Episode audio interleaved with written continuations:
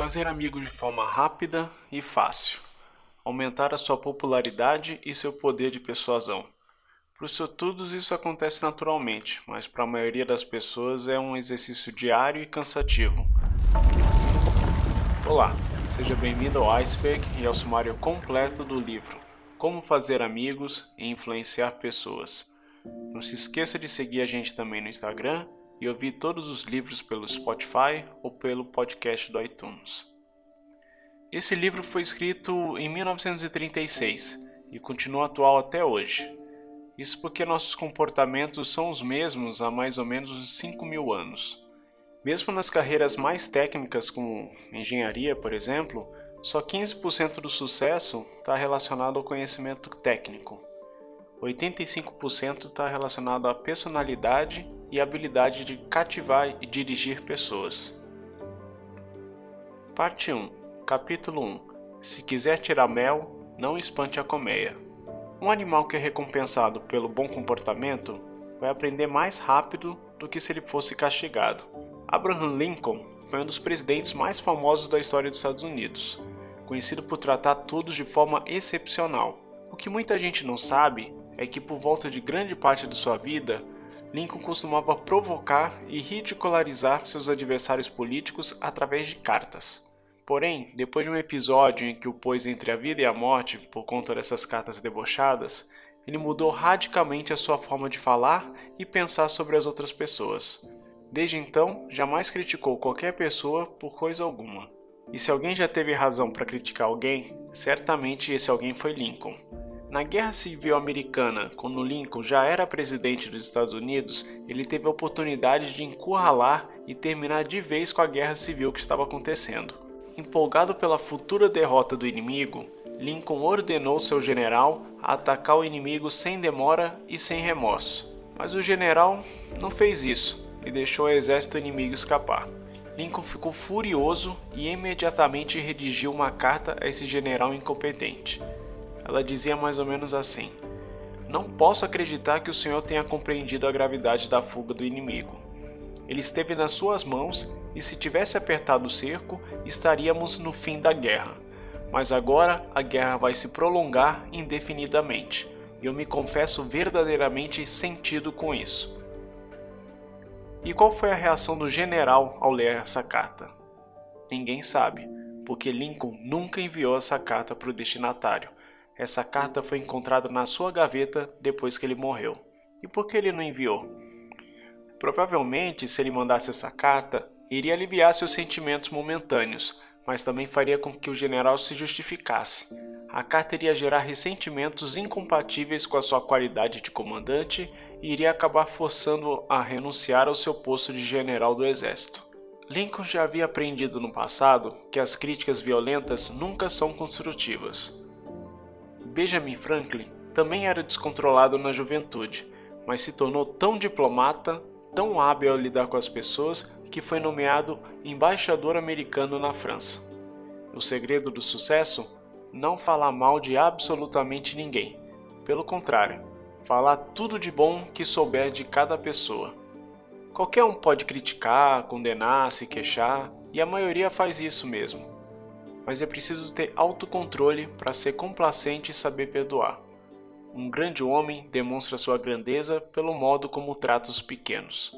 Agora olha essa história. Depois de fazer um pouso de emergência, a primeira providência de um comandante famoso nos Estados Unidos foi examinar o tanque do avião. Como ele havia suspeitado, esse avião da Segunda Guerra tinha sido abastecido com combustível de jato, não com gasolina, então, voltando ao aeroporto, ele pediu para ver o mecânico que tinha abastecido o avião. O rapaz se mostrou profundamente abalado com o erro que havia cometido. Quando o comandante se aproximou dele, o jovem chorava que nem criança. Tinha acabado de causar a perda de um avião extremamente caro e por pouco não causou a perda de três vidas.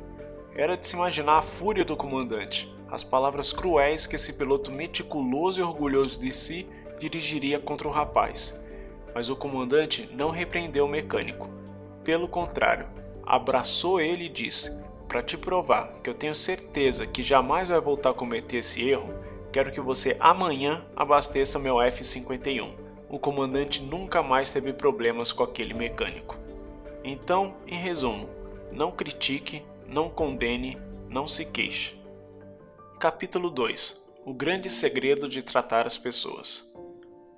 Basicamente, o que as pessoas desejam? Bom, vamos lá. 1. Um, preservação da vida. 2. Alimento. 3. Repouso. 4. Dinheiro e as coisas que o dinheiro pode proporcionar. 5. Vida futura.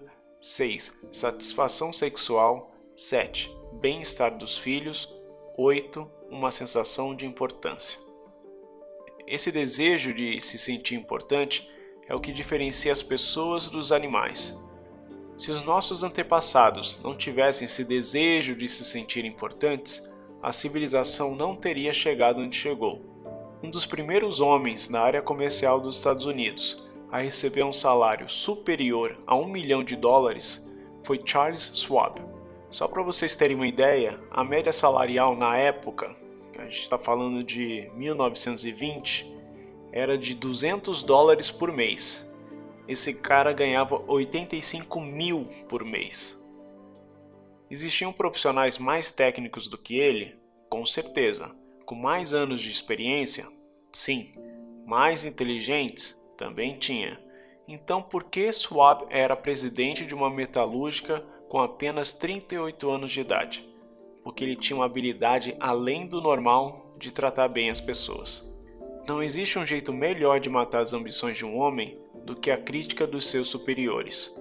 E o que faz a maioria das pessoas? Exatamente o oposto. Se você for chefe e não gosta de alguma coisa, você já reclama para o seu subordinado. Mas se gosta de alguma coisa, acaba não dizendo nada. A apreciação sincera também foi um dos segredos do sucesso de John Rockefeller. Por exemplo, quando um dos seus sócios cometeu um erro horrível e a firma perdeu um milhão de dólares numa compra mal realizada na América do Sul, John Rockefeller podia ter feito qualquer coisa, mas sabia que seu sócio havia feito o possível e o incidente foi encerrado. Mesmo assim, John Rockefeller ainda encontrou alguma coisa para elogiar. Ele parabenizou seu sócio porque ele conseguiu salvar 60% do dinheiro que havia sido investido na compra. Isso vale para tudo, vale até para casamento. Há um tempo atrás foi realizado um estudo sobre esposas que abandonavam os maridos. Qual foi a conclusão que se chegou? Falta de reconhecimento. E ainda sobre esse assunto, olha que história bacana que pouca gente conhece. Anos atrás, uma professora de Detroit solicitou a Steve Morris que a ajudasse a procurar um camundongo que estava solto na sua sala. Deixa eu explicar melhor. Ela apreciava o fato de que a natureza havia dado a Steve algo que ninguém na sala possuía, uma aguçada audição para compensar sua cegueira. Para falar a verdade, era a primeira vez que alguém reconhecia a capacidade de seus ouvidos. Hoje, após muitos e muitos anos, ele afirma que aquele ato de consideração iniciava uma nova vida para ele. Foi a partir daquele momento que ele começou a desenvolver o seu som auditivo e esforçou-se para se tornar, sob o nome artístico de Stevie Wonder, um dos maiores cantores e compositores dos anos 70. Só uma coisa que talvez você não tenha notado: elogio não é sinônimo de bajulação. A diferença entre um elogio e a bajulação é simples.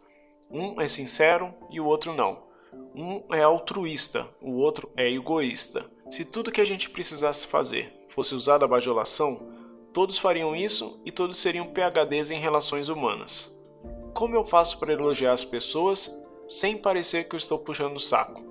Primeiramente, você tem que acreditar no que está dizendo. Mesmo que você não goste da pessoa, com certeza ela possui alguma coisa boa. Eu sei que é difícil, mas tenta desconstruir um pouco o seu ego e se esforça em enxergar a qualidade que cada pessoa tem. Capítulo 3 Aquele que conseguir isto terá todo mundo ao seu lado. Aquele que não conseguir trilhará um caminho solitário. Vamos supor que você ame pescar e também ame morango com chantilly. Não é porque você ama morango com chantilly que você vai usar isso como isca para peixe, certo? Você vai usar o quê? Vai usar uma minhoca como isca. Em outras palavras, quando você for pescar, você não vai pensar sobre o que mais te agrada, você vai pensar sobre o que mais agrada os peixes. Então vamos usar a mesma lógica com as pessoas. Por exemplo, se você não quer que seu filho fume, Não adianta fazer sermão, dizer que isso te deixa triste, não adianta. Ao invés disso, você pode falar que cigarro diminui muito as chances dele no time de futebol. Cada ato que a gente realiza, desde o dia que a gente nasceu, foi porque a gente quis alguma coisa em troca, mesmo que a gente não admita isso. Até aquela vez que você fez uma doação para a Cruz Vermelha. Você doou dinheiro porque queria praticar uma ação bonita, altruísta, divina, tudo bem. A atitude estava principalmente fazendo você se sentir bem consigo mesmo. Se você não se sentisse bem com essa ação, com certeza você não teria dado dinheiro. Então, para persuadir alguém a fazer alguma coisa, se faça uma pergunta: como poderei fazer com que ela queira fazer isso? O autor tem uma história que exemplifica bem isso que a gente está falando. Ele tinha alugado um grande salão de bailes em um hotel em Nova York para fazer uma conferência. Seriam 20 noites. De repente, ele foi avisado que teria que pagar quase três vezes a mais que o preço combinado. Os bilhetes já tinham sido impressos, vendidos e distribuídos. Naturalmente, ele não queria pagar um centavo a mais. Mas como falar pro hotel sobre o que ele queria? Assim, Uns dias depois, ele foi ver o gerente. Ele disse que foi surpreendido pela carta, mas que apesar de tudo, não o condenava por isso. Disse ainda que, se ele tivesse no mesmo lugar do gerente, faria a mesma coisa. Pegou então uma folha de papel, traçou uma linha no meio, fazendo uma coluna chamada Vantagens e a outra Desvantagens. Na coluna Vantagens, ele escreveu: Se ele sair, teria salão livre para alugar para danças e convenções pelo triplo do preço. Portanto, deixar alugado para ele seria um desperdício de dinheiro. Na coluna Desvantagens, ele escreveu: O salão vai ficar vago imediatamente, já que o autor não tinha intenção em pagar o triplo pelo aluguel. Além disso, teria uma perda de um público qualificado no hotel Aquele tipo de conferência atraía uma multidão de pessoas muito interessantes, com poder aquisitivo alto, e isso serviria como propaganda gratuita para o hotel. Nem pagando valor alto em anúncio em jornal ele teria tanta visibilidade. Com certeza, manter aquele tipo de conferência teria algum valor para o estabelecimento. No dia seguinte, eles fecharam com um aumento de apenas 50%, e não 300%. Agora, o que aconteceria se ele fizesse o contrário, se ele só reclamasse do preço absurdo? Provavelmente uma discussão teria acontecido, e todo mundo sabe como terminam as discussões. Mesmo que o gerente do hotel tivesse sido convencido do erro, o seu amor próprio não permitiria que ele voltasse atrás e assim jamais faria uma concessão. Se existe um segredo para o sucesso, esse segredo consiste na habilidade de entender o ponto de vista da outra pessoa tão claramente quanto o seu próprio ponto de vista. Parte 2. Seis maneiras de fazer as pessoas gostarem de você. Capítulo 1. Faça isso e será bem recebido em toda parte. Por que não estudar a técnica do maior conquistador de amigos que o mundo já teve? Quem é ele? Se você quiser, você pode encontrar ele amanhã mesmo andando pela rua. Quando você estiver a uma distância de uns 5 metros dele, ele vai estar olhando para você, abanando o rabo. E você sabe que atrás daquela demonstração não existe segunda intenção. Ele não quer te vender um carro, ele não quer casar com você. O cachorro é um dos poucos animais que não tem que trabalhar para viver.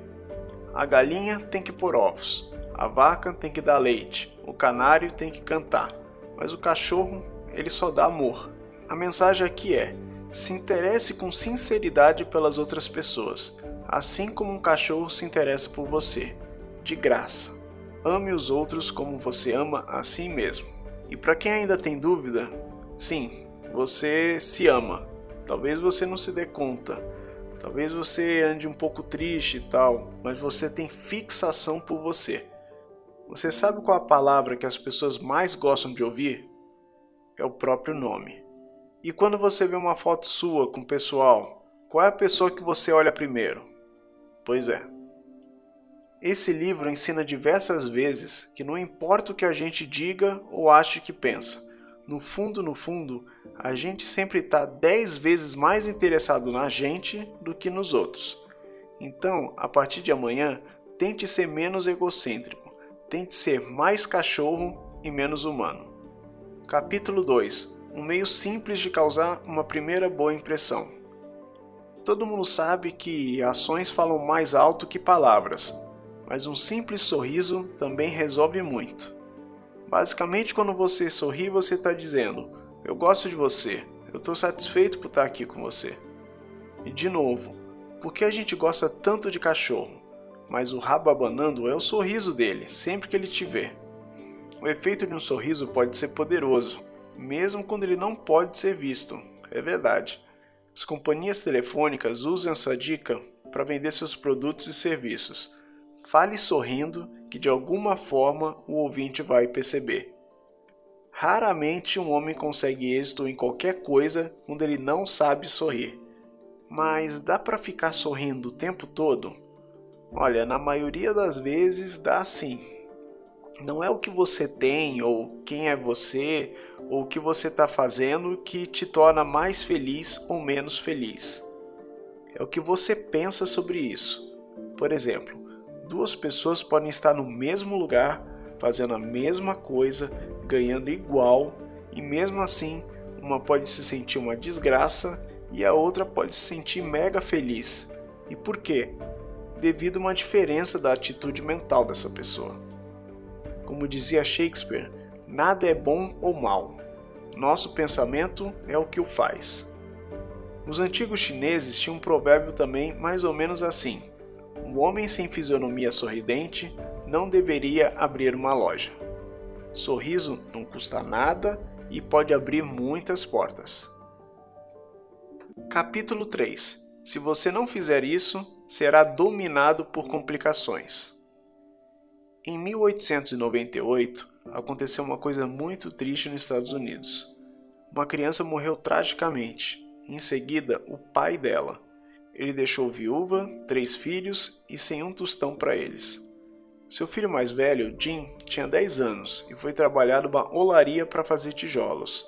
Esse rapaz nunca desfrutou uma oportunidade para ter muita educação, mas, com sua genialidade, conseguiu fazer as pessoas gostarem dele, tornou-se político e, com o passar dos anos, desenvolveu uma habilidade sem precedentes em lembrar o nome das pessoas. Quando perguntaram para ele sobre o segredo de seu sucesso, ele disse: trabalho duro.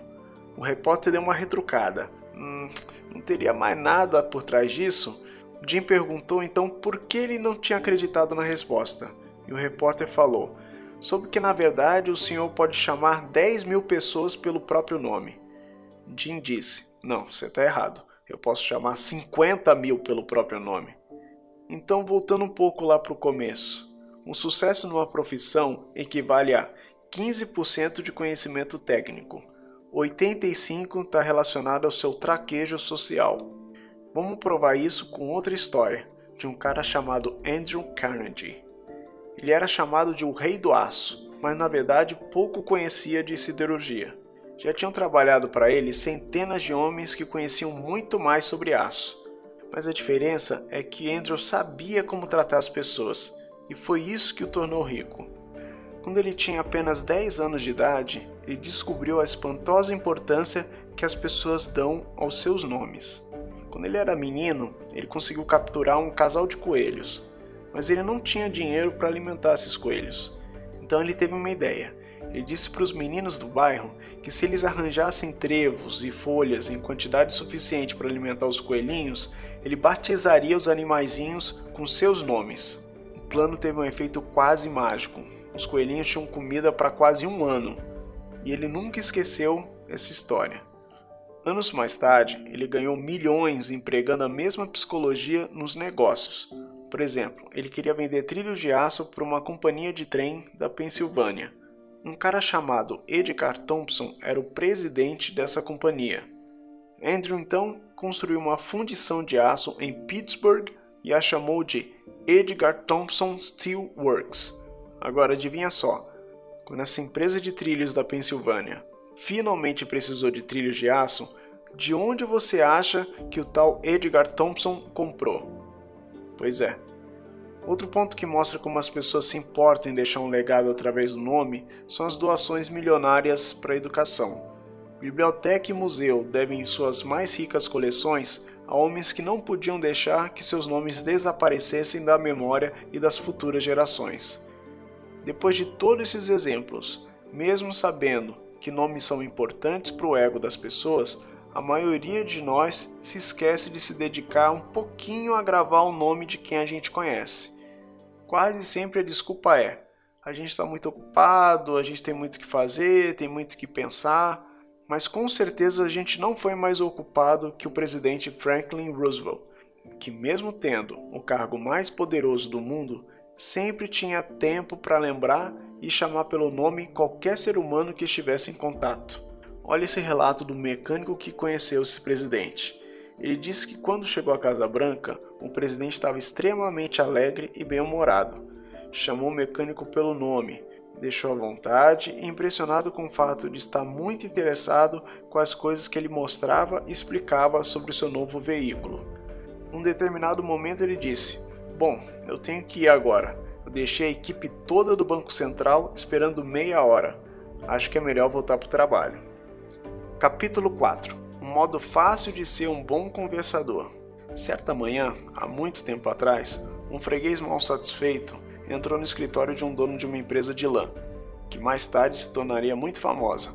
Essa pessoa devia uma pequena importância para a empresa, só que o freguês negava isso, mas a empresa tinha certeza que ele estava enganado. Assim, o departamento de crédito insistia pelo pagamento. Depois de receber cartas e cartas do departamento de crédito, o cliente decidiu fazer as malas e ir lá para Chicago só para entrar no escritório do dono da firma para informar que ele não ia pagar a conta e que nunca mais compraria mercadorias dessa empresa de lã. O dono ouviu pacientemente cada palavra que o cliente tinha a dizer. Até pensou em interromper às vezes, mas ele entendeu que seria mau negócio. Assim, deixou que ele falasse tudo. Quando finalmente ele começou a esfriar a cabeça, o dono disse calmamente: Olha, quero te agradecer por ter vindo a Chicago para falar com a gente sobre isso. Você fez um grande favor para a gente, porque se o departamento de crédito te aborreceu, ele pode também estar tá aborrecendo outros bons fregueses. Isso seria muito mal. Para falar a verdade, eu gostei muito de ouvir isso que você teve a me dizer. Bom, isso quebrou as pernas do freguês, porque essa era a última coisa no mundo que ele esperava ouvir do dono. O dono falou ainda que riscaria o débito dos livros e pediu que ele esquecesse esse mal entendido pois naturalmente ele era um homem muito cuidadoso, com uma única conta a olhar, enquanto os empregados da empresa tinham que olhar milhares de contas. Por isso havia menos possibilidade de ele estar errado do que a firma estar errada. No fim, ele disse que compreendia perfeitamente como ele se sentia e que, se estivesse no lugar dele, teria feito a mesma coisa. E para fechar com chave de ouro, dizendo que o ex-cliente não queria mais comprar dele, ele começou a recomendar outras casas de lã. Bom, resumindo, o cliente não só voltou a comprar com o empresário naquele mesmo dia, como semanas depois percebeu que tinha na verdade se enganado nas contas e pagou tudo com juros. E eles continuaram amigos por mais de 20 anos. Ouvir as pessoas é um talento. Um dos maiores ouvintes de todos os tempos foi sem dúvida Sigmund Freud. A atenção que ele dispensava, seus comentários positivos, mesmo quando a pessoa se expressava mal, eram extraordinários. Você não imagina o que era ser ouvido daquela maneira. Se você quiser fazer com que as pessoas corram de você, faça o contrário de Sigmund Freud, ou seja, nunca se mostre disposto a ouvir ninguém por muito tempo. Fale incessantemente sobre você mesmo. Se tiver uma ideia, enquanto a outra pessoa estiver falando, não espere que ela termine a frase. Provavelmente você deve conhecer alguém assim. Pois é, então, para ser um bom conversador, você precisa ser um ouvinte atento. Você precisa mais ouvir do que falar. Faça perguntas que outra pessoa sinta prazer em responder. A dor de dente de uma pessoa significa muito mais para ela do que, por exemplo, a fome na Venezuela, que está matando milhares de pessoas. Pense em tudo isso na próxima vez que iniciar uma conversa. Seja um bom ouvinte incentiva os outros a falar sobre eles mesmos. Capítulo 5 Como interessar as pessoas. O dono de uma padaria procurava vender pão a um certo hotel de Nova York. procurou o administrador toda semana durante quatro anos. Chegou até a alugar um apartamento no hotel e residir lá com o intuito de conhecer e fazer negócio. Não deu certo também. Depois de quatro anos, ele resolveu mudar de tática. Ele decidiu procurar o que interessava o dono do hotel, o que podia despertar o seu entusiasmo. Ele descobriu que o mesmo pertencia a uma sociedade de hoteleiros. Não somente fazia parte, mas também era presidente da organização. Assim, quando o dono da padaria o viu no dia seguinte, começou a falar sem parar sobre essa associação de hoteleiros. Foi instantâneo. Ele conseguiu conversar com ele durante meia hora sobre a associação e deu para perceber que essa sociedade era realmente o seu hobby. Nesse meio tempo, o dono da padaria não falou nada sobre pão. Dias mais tarde, um empregado do hotel telefonou para ele para pedir algumas amostras de pão. Esse funcionário disse: Olha, eu não sei o que o senhor fez com o velho, mas o homem está caidinho pelo senhor. Pensa sobre isso. Ele tinha ficado quatro anos procurando conseguir a sua preferência, mas na verdade só tinha que encontrar o que lhe interessava, o que gostava de falar. Resumindo, fale sobre os assuntos que interessam a outra pessoa, não o que te interessa. Capítulo 6 Como fazer as pessoas gostarem de você imediatamente. Resumindo em uma frase, fazer sempre outra pessoa sentir-se importante. Eu sei que já está parecendo meio repetitivo, né? É, eu sei que pode parecer repetitivo, mas é sempre importante ouvir essas histórias que sempre tem uma coisinha que acaba entrando na nossa cabeça. Por exemplo, o fundador da Kodak, George Eastman, ele inventou o filme transparente que tornou possível o cinema e se tornou um dos homens mais ricos do mundo. Apesar disso, ele ansiava tanto por pequenos reconhecimentos quanto você ou eu. Tem a história que uma vez o Sr. Eastman mostrou para um fornecedor de poltronas de cinema as cadeiras que ele tinha comprado no Japão. Essas cadeiras não valiam mais de 20 dólares juntas, mas o seu George Eastman, que ganhava 100 milhões de dólares por ano, estava tão orgulhoso delas do que o seu próprio negócio. Aquele fornecedor entendeu aquilo ele foi todo ouvidos e elogios para as cadeiras do Dr. Eastman. Na concorrência de fornecedores de poltronas, quem você acha que ganhou? Os que venderam muito bem as suas próprias poltronas ou aquele que elogiou aquela cadeirinha de 10 dólares? Parte 3 Como conquistar as pessoas para o seu modo de pensar. Capítulo 1 Você não pode vencer uma discussão. Dois homens tinham sido convidados para uma festa. De repente, um dos anfitriões disse uma frase e atribuiu a um trecho da Bíblia. Na mesma hora, um desses homens convidados interrompeu e disse: Não, não, não, não, não. Isso não é da Bíblia, isso é Shakespeare. E eles ficaram naquela discussão por um longo tempo, até que o outro amigo disse: O anfitrião tá certo, é da Bíblia essa frase. Voltando para casa, um deles disse: Cara, eu sei que aquela frase é de Shakespeare. E o outro disse: Hamlet, ato 5, cena 2. Mas nós dois éramos convidados daquela festa. Por que provar para um homem que ele estava errado na própria festa?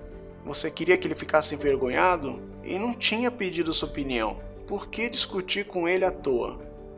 Ou seja, o melhor caminho numa discussão é correr dela. 90% das vezes, ninguém convence ninguém numa discussão. Para ilustrar, Havia esse irlandês que não tinha muita educação e que adorava uma discussão. Ele era vendedor de caminhões e sempre discutia com seus clientes. Se o freguês dizia alguma coisa sobre os caminhões que ele estava vendendo, o cara ficava com raiva e discutia. E ele sempre se orgulhava quando vencia algum argumento. Depois de bater muita cabeça e perder muitas vendas, ele acabou se tornando um dos maiores vendedores de caminhão dos Estados Unidos. Como é que ele conseguiu isso? Segundo ele, se alguém entrar agora e disser: O quê? Um caminhão Ford? Não, não são bons, não quero nem de graça, vou comprar o caminhão concorrente. Ele agora diz: Cara, você tem razão, o concorrente é um bom caminhão. Se comprar do concorrente, não vai cometer nenhum erro. Eles são caminhões muito bons e vendidos também por gente boa. O comprador vai ficar desarmado. Não tem lugar para discussão aí. Ele é obrigado a parar e ouvir o vendedor. Com isso, ele retira o assunto caminhão concorrente do papo e é possível falar das qualidades do caminhão Ford.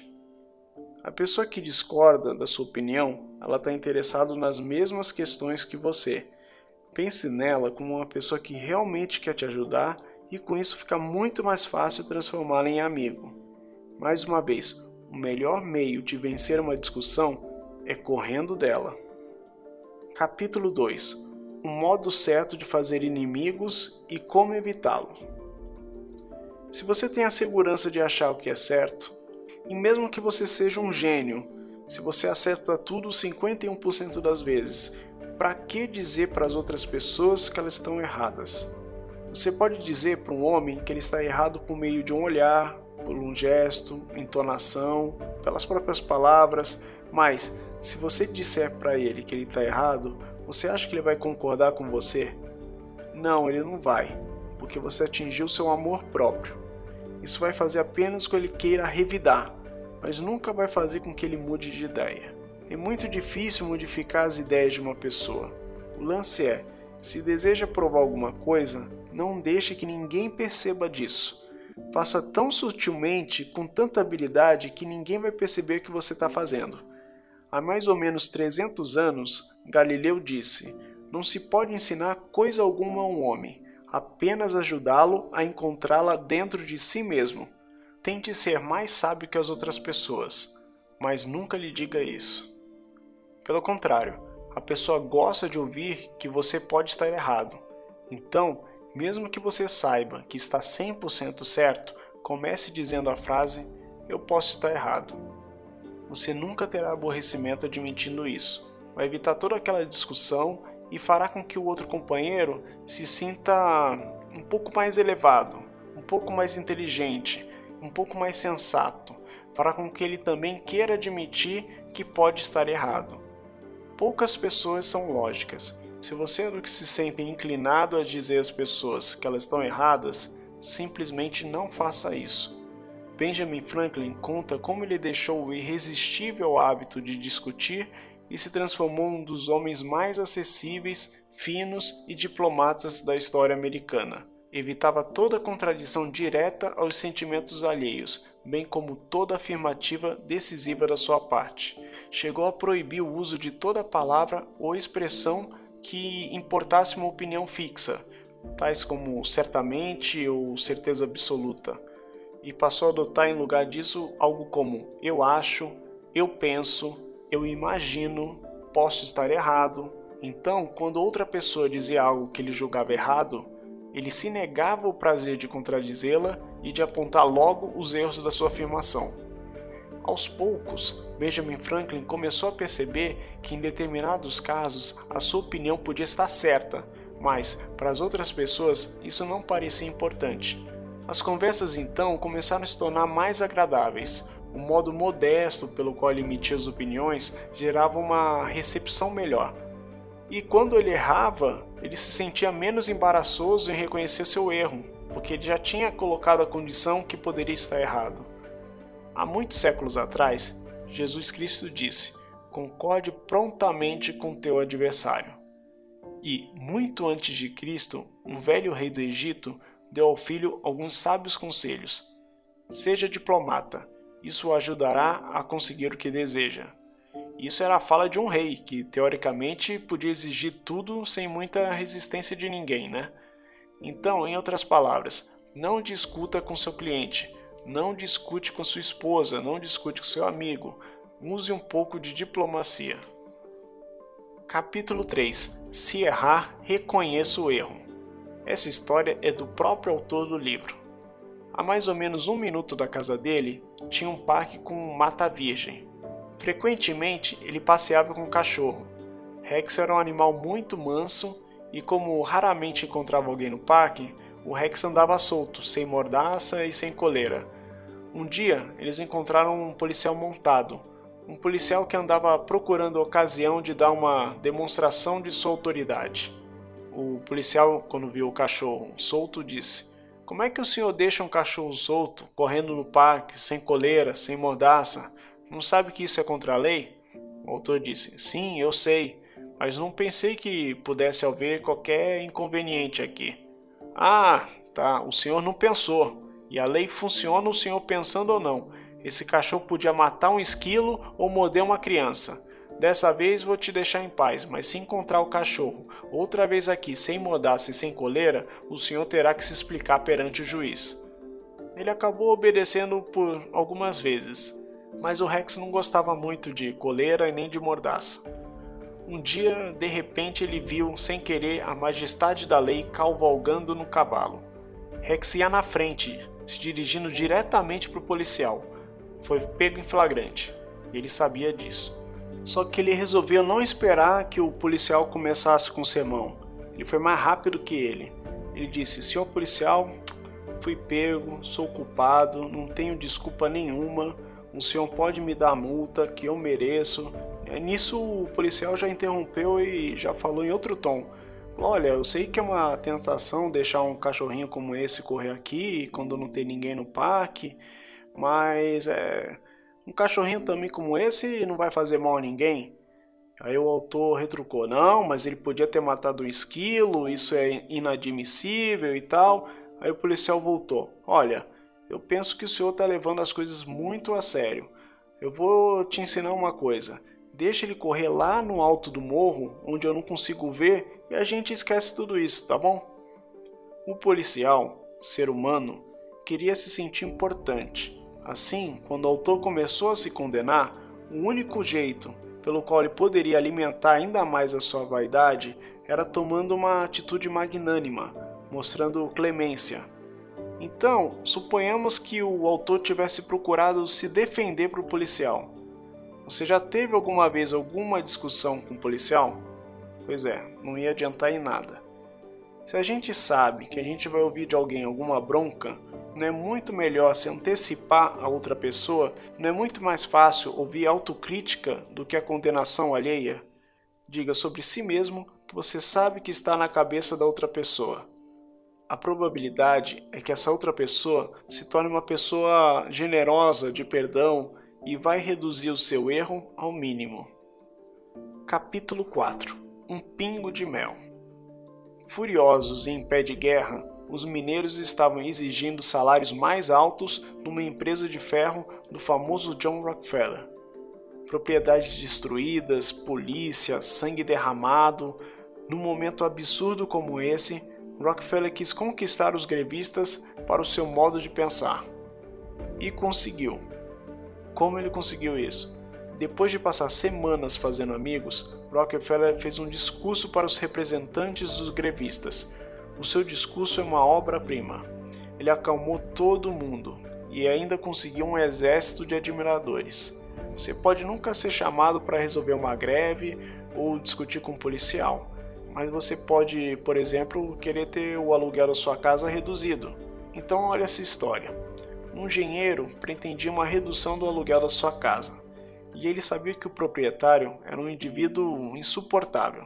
Ele resolveu escrever uma carta dizendo que ia deixar o apartamento logo depois que o contrato expirasse. A verdade é que ele não queria sair de lá.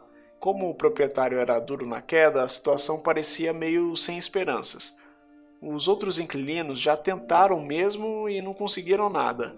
Depois que ele recebeu a carta, o proprietário foi lá ver o inquilino. O inquilino recebeu com um cumprimento amável, sorriso, e aí o inquilino não começou falando sobre o exagero do aluguel, mas ele começou falando sobre como ele gostava daquele prédio. Ele foi sincero no elogio e parabenizou o dono pelo modo como dirigiu o prédio e disse que gostaria de continuar no apartamento por mais um ano, mas não podia por conta do preço. Evidentemente, o dono nunca tinha tido uma recepção dessa, e ele nem sabia o que fazer nessa situação.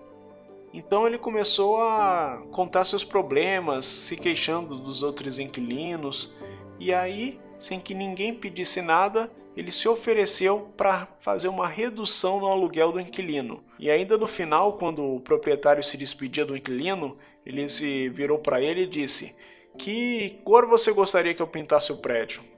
Ele pintou exatamente da cor que o inquilino pediu. Capítulo 5 O segredo de Sócrates Basicamente, o poder de Sócrates é o poder do sim. Quando precisar convencer outra pessoa, não comece discutindo as coisas que não concordam. Começa dando ênfase nas coisas que vocês estão de acordo. Faça questão de frisar, se for possível, que os dois estão marchando para o mesmo fim. Mantenha outra pessoa dizendo sim, sim, sim a maior parte do tempo. Se possível, evite que ela diga a palavra não. Quando uma pessoa diz não, todo o seu orgulho, toda a sua personalidade exige que ela continue coerente consigo mesma. Se você sem querer provocar um não logo de saída, seja de um estudante, de uma criança, do marido, de uma esposa, você vai precisar de um esforço muito maior para conseguir transformar aquela negativa numa afirmativa. É uma técnica muito simples, mas pouco praticada. E um exemplo legal para você entender. Um homem apareceu num banco querendo abrir uma conta corrente e um funcionário lhe deu um formulário enorme para ser preenchido. Algumas perguntas ele respondeu normalmente, mas outras ele se recusou a responder. Se você fosse o funcionário do banco, o que você faria? Provavelmente teria dito a esse futuro cliente que, se ele se recusava a dar ao banco as informações pedidas, você também era obrigado a recusar a aceitar a sua conta, certo? Mas com certeza isso não iria funcionar. Essa atitude não dava ao cliente um ar de acolhimento, um ar de importância. E o que foi que o funcionário fez? Ele usou a técnica do sim. Primeiro, ele concordou logo com o cliente. Ele disse que a informação que ele não queria dar não era absolutamente necessária, embora fosse. Em seguida, ele disse: Olha, vamos supor que, ao falecer, o senhor tenha dinheiro depositado no nosso banco. Não gostaria que o banco transferisse seus depósitos, não gostaria que o banco transferisse seus depósitos para o nome do parente mais próximo, de acordo com a lei? Sim, respondeu o cliente. Não acha então que seria de bom tom nos passar o nome do seu parente mais próximo para que, na eventualidade da sua morte, a gente consiga cumprir os seus desejos sem erro e sem demora nenhuma? Sim, disse o cliente. A atitude do cliente mudou completamente quando ele compreendeu que não era pedir essas informações para a segurança do banco, mas sim para a sua própria segurança. E como funcionaria o contrário? Ou seja, quando usam a técnica do sim na gente. Bom, um rapaz chamado Ed estava interessado em caçar com arco e flecha e tinha gastado uma fortuna em equipamentos numa loja especializada. Quando seu irmão o visitou, quis alugar um arco e flecha para ele na mesma loja. Só que os vendedores disseram que eles não alugavam, eles só vendiam. Ed então acabou telefonando para outra loja. A resposta do homem quanto ao aluguel de equipamento foi completamente diferente da anterior. Ele disse que sentia muito, mas eles não alugavam arco e flecha havia muitos anos. Ele perguntou para o Ed se ele havia alugado alguma vez arco e flecha. Ele respondeu sim, há muitos anos atrás. Me custou aproximadamente de 25 a 30 dólares. O vendedor ouviu calmamente, em seguida fez uma proposta. Ele perguntou para o Ed se ele era uma pessoa que gostava de economizar dinheiro. Naturalmente, Ed respondeu que sim. Então ele prosseguiu explicando que tinha um conjunto de arcos completos à venda por 35 dólares. Assim, com 5 dólares a mais, em vez de alugar, ele poderia comprar um equipamento completo para sempre. Ele explicou que foi por essa razão que eles tinham parado de alugar os equipamentos, porque não valiam mais a pena para os clientes. Conclusão: Ed comprou os equipamentos e foi cliente dessa loja por muitos e muitos anos. Capítulo 6 a válvula de segurança na solução das queixas. O homem tinha uma entrevista de emprego e naquele dia perdeu horas em Wall Street procurando saber tudo possível a respeito do seu entrevistador. Durante a entrevista, ele disse o seguinte: Olha, vou ter grande orgulho de trabalhar para uma organização que possui um passado como o dos senhores soube que o senhor começou há 28 anos atrás, sem nenhum recurso, nada além que uma mesa e uma máquina de escrever. Tô certo ou tô errado? Pronto. Aquilo conquistou o dono da empresa imediatamente. Sabe por quê? Porque quase todos os homens que estão hoje em situação próspera gostam de relembrar suas primeiras lutas. Naquele momento, aquele jovem rapaz tinha lhe dado a oportunidade para falar sobre toda a sua história e sobre todos os perrengues que ele passou. No fim, o entrevistador levou até o vice-presidente e disse: Penso ser este o homem que estamos procurando. Um filósofo francês disse uma vez: Se quiser ter inimigos, sobreponha-se aos seus amigos. Se quiser ter amigos, deixe que os seus amigos se sobreponham a você. Resumindo, deixe a outra pessoa falar sobre ela durante a maior parte da conversa e, se possível, elogie todas as suas lutas vencidas. Capítulo 7 Como obter cooperação? No fundo, no fundo, nenhuma pessoa gosta de sentir que estão vendendo alguma coisa para ela ou receber uma ordem para fazer determinada coisa. A gente prefere sentir que nós mesmos estamos comprando alguma coisa por conta própria ou agindo de acordo com as nossas próprias ideias. A gente gosta de ser consultado sobre os nossos desejos. Por exemplo, tem essa história desse cara chamado Eugene. Eugene vendia esboço para um estúdio que fazia desenho para estilistas e fabricantes de tecidos. Um dia, ele prospectou um famoso estilista de Nova York. Esse estilista já conhecia ele e sempre recebia com simpatia, com educação, mas nunca comprava nada. Dizia sempre que não era o que eles estavam procurando no momento. Um dia ele teve uma ideia. Ele levou pela primeira vez esboços incompletos e pediu auxílio para esse famoso estilista. A partir daí, o estilista passou a comprar tudo que ele vendia. E o que aconteceu?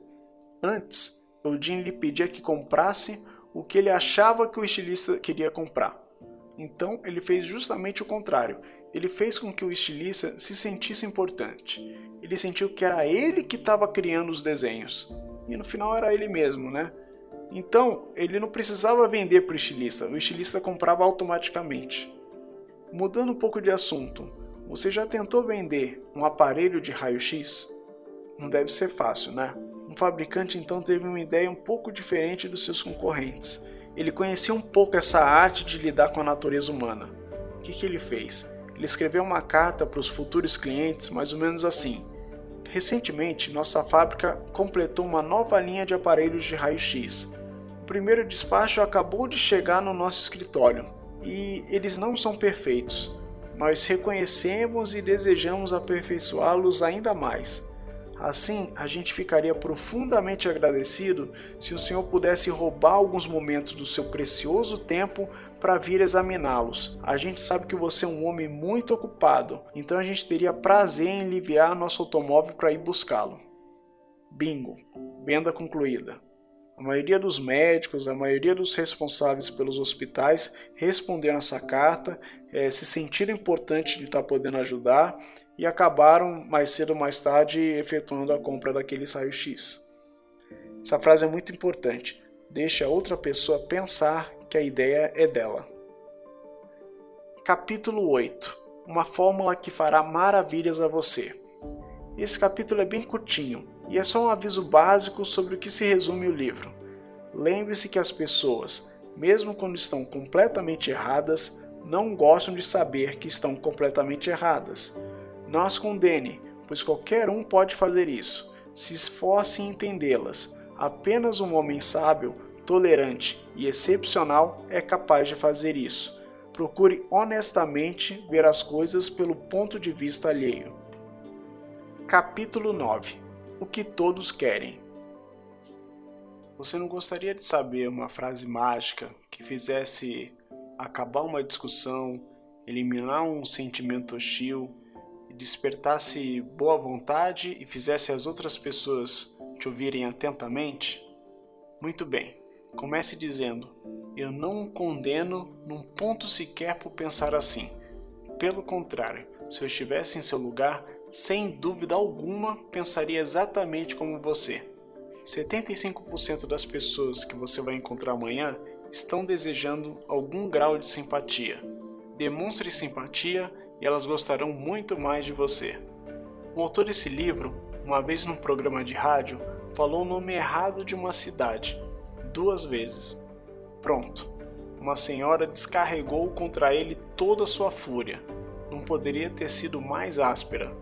Quando ele leu a carta, ele pensou: graças a Deus eu não sou casado com essa mulher. Sentiu vontade de responder uma carta dizendo que sim, tinha cometido um erro bobo, mas que a senhora tinha cometido um erro muito maior contra a cortesia.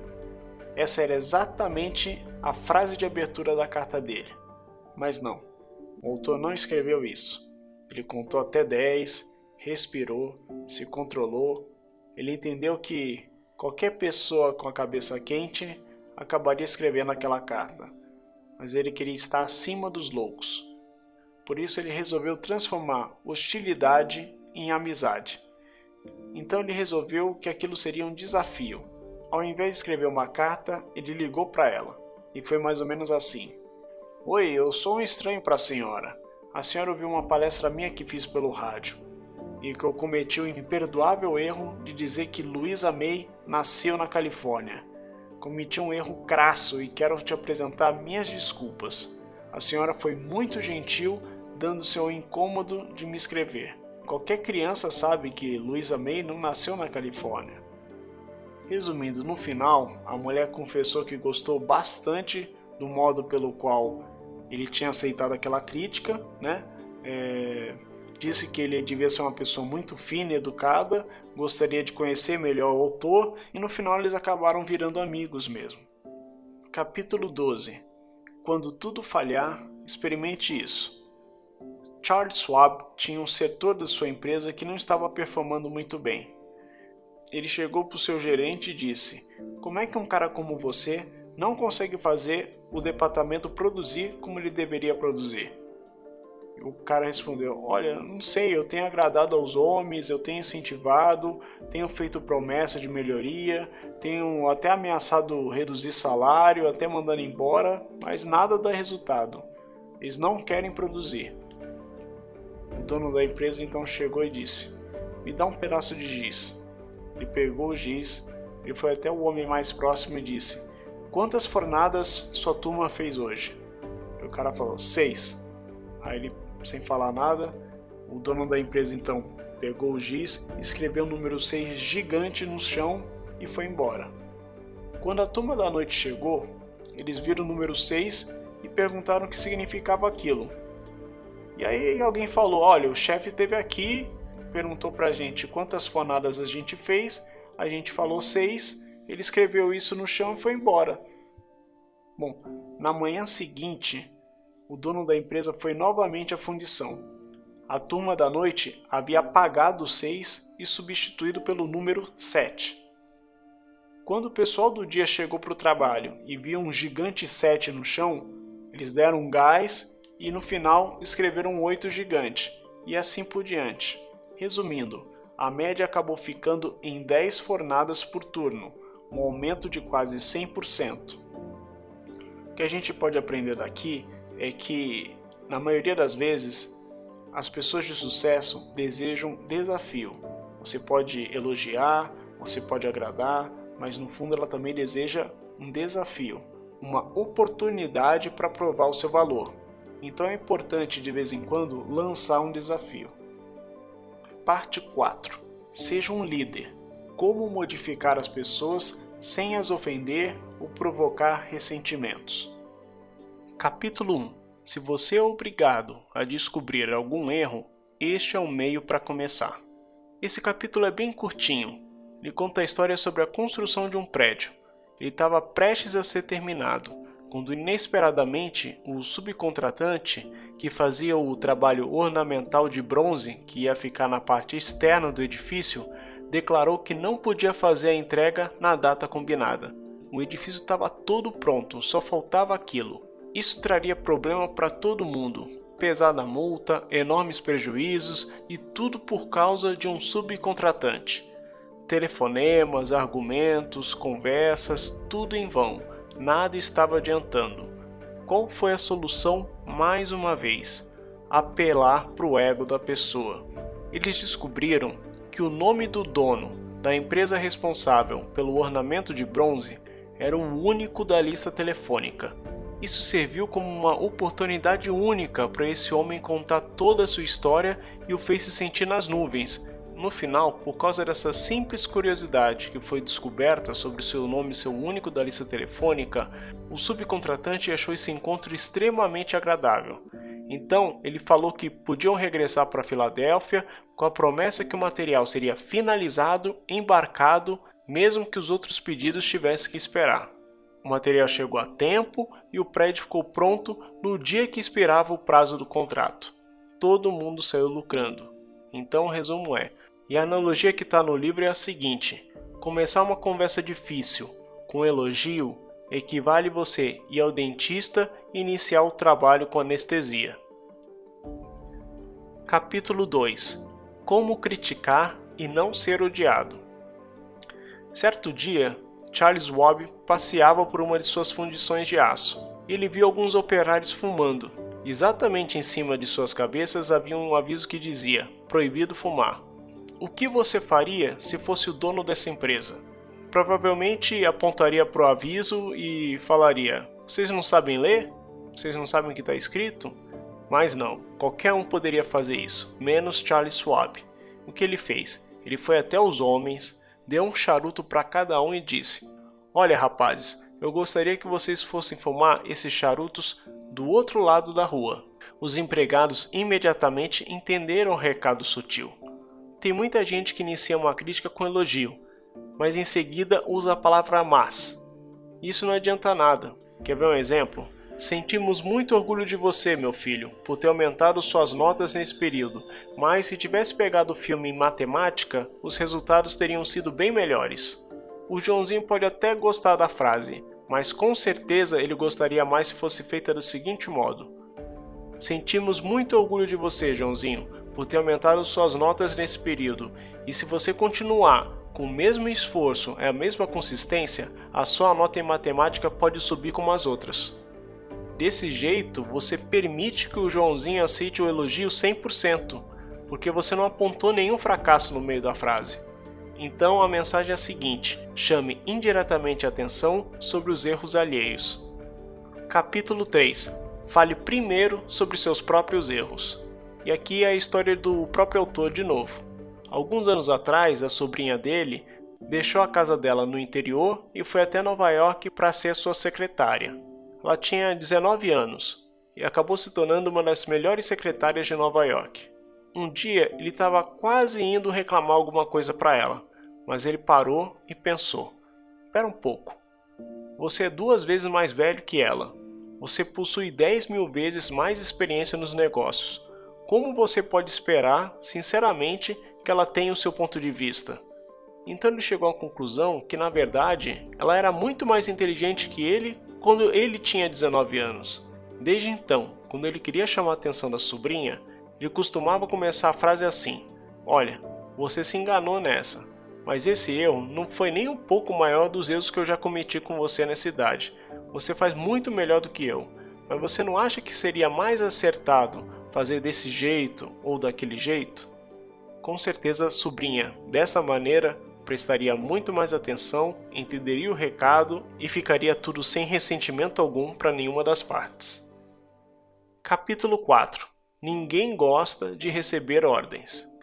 O ressentimento provocado por uma ordem pode durar um bom tempo, mesmo que essa ordem tenha sido dada com o intuito de corrigir uma situação. Um professor numa escola na Pensilvânia uma vez relatou que um dos estudantes tinha bloqueado a entrada da escola estacionando ilegalmente seu carro em frente ao portão.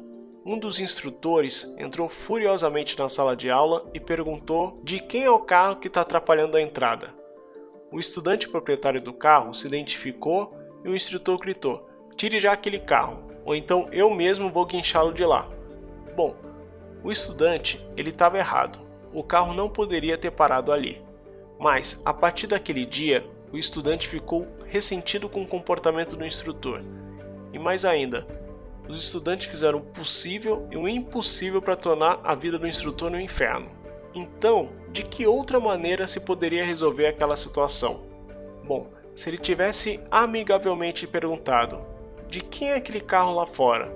Dizendo em seguida algo como: Olha, se você tirar, outros automóveis poderiam sair por ali Dessa forma, nem o aluno e nem os colegas do aluno teriam ficado ressentidos. As pessoas aceitam com mais facilidade uma ordem quando elas acham que estão tomando parte da decisão. Por exemplo, você é o dono de uma empresa e recebeu um pedido enorme e percebeu que não ia dar conta de entregar no prazo. Como é que você faz? Como você aprendeu nesse livro, você ia chegar para o pessoal e ia falar: Gente, existe alguma maneira de conduzir o trabalho de modo a atender esse pedido? Por um acaso alguém tem alguma ideia de como processar o pedido de um jeito que nos possibilite cumprir o prazo solicitado? Existe alguma maneira de ajustarmos nossos horários ou até mesmo nossos compromissos pessoais a fim de nos ajudar a alcançar esse objetivo? Resumindo, provavelmente os funcionários levantariam muitas ideias insistiriam para que você aceitasse o pedido. Um bom líder faz perguntas ao invés de dar ordens.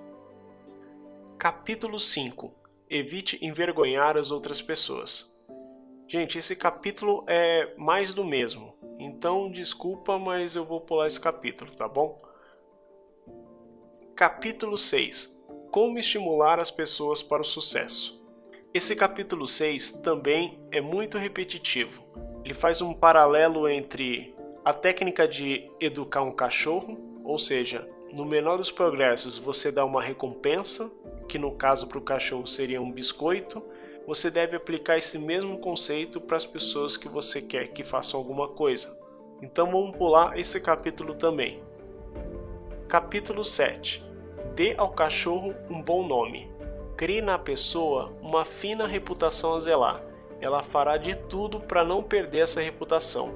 Isso serve para o seu funcionário, para o seu sobrinho, para o seu amigo. Ele vai ter satisfação em zelar por essa reputação até o ponto de se tornar verdade. Por exemplo, um dentista uma vez ficou chocado quando uma cliente disse para ele que o porta-copos de metal não estava limpo. O doutor então escreveu um bilhete à mulher da limpeza, que trabalhava lá no consultório duas vezes por semana. Ele escreveu um bilhete muito curtinho, dizia assim: Cara Brigitte, te vejo tão pouco que decidi parar um instante e te agradecer pelo excelente serviço de limpeza que você tem prestado. A propósito, penso que duas horas de serviço duas vezes por semana, talvez não seja tempo suficiente. Se você quiser fazer uma meia hora extra de vez em quando, fique à vontade, principalmente se achar necessidade de limpar pequenas coisas, como por exemplo polir o porta-copos e assim por diante. Naturalmente, eu vou pagar por essa meia hora extra. Beijos, dentista. No dia seguinte, o porta-copos de metal estava brilhando. Ela não pediu hora extra para fazer isso, ela não pediu dinheiro adicional para fazer isso.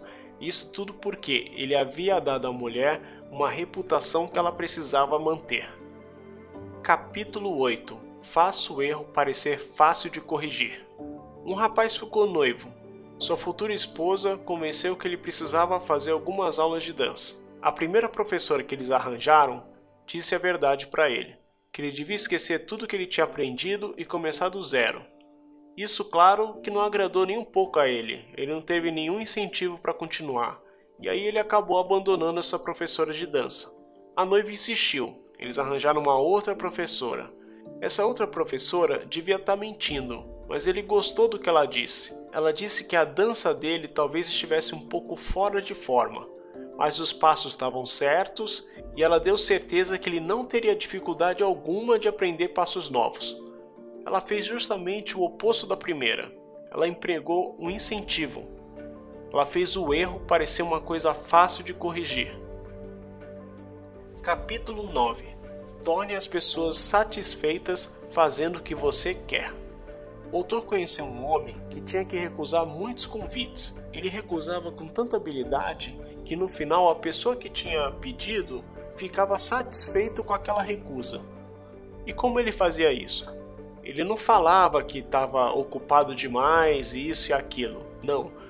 Ele primeiro expressava sua apreciação pelo convite e depois se martirizava por não conseguir aceitar aquele convite. No final, ele sugeria um orador substituto. Em outras palavras, ele não dava tempo para outra pessoa ficar descontente com a recusa, porque ele imediatamente já colocava um substituto no lugar. Isso fazia que a pessoa automaticamente se esquecesse da recusa e focasse nas novas sugestões daquele palestrante. Tem também a história de uma funcionária do supermercado. Ela era tão negligente que ela chegava a inverter as etiquetas dos preços. Os fregueses ficavam confusos e acabavam se queixando para o gerente, e não tinha nada que fizesse ela trabalhar direito. O gerente então chamou ela para o escritório e comunicou que a partir daquele dia ela passaria a ser supervisora do departamento que remarcava os preços e, portanto, seria responsável pelo bom andamento de todo o supermercado. Bom, a atitude dela mudou completamente com essa nova responsabilidade. Virou uma funcionária exemplar. Repetindo então a conclusão do capítulo anterior: crie na pessoa uma reputação a zelar.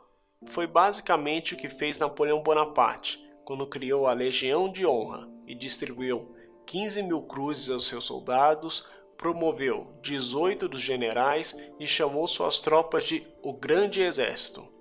Napoleão foi criticado porque estava dando brinquedos aos seus veteranos, mas ele disse o seguinte: os homens são movidos por brinquedos.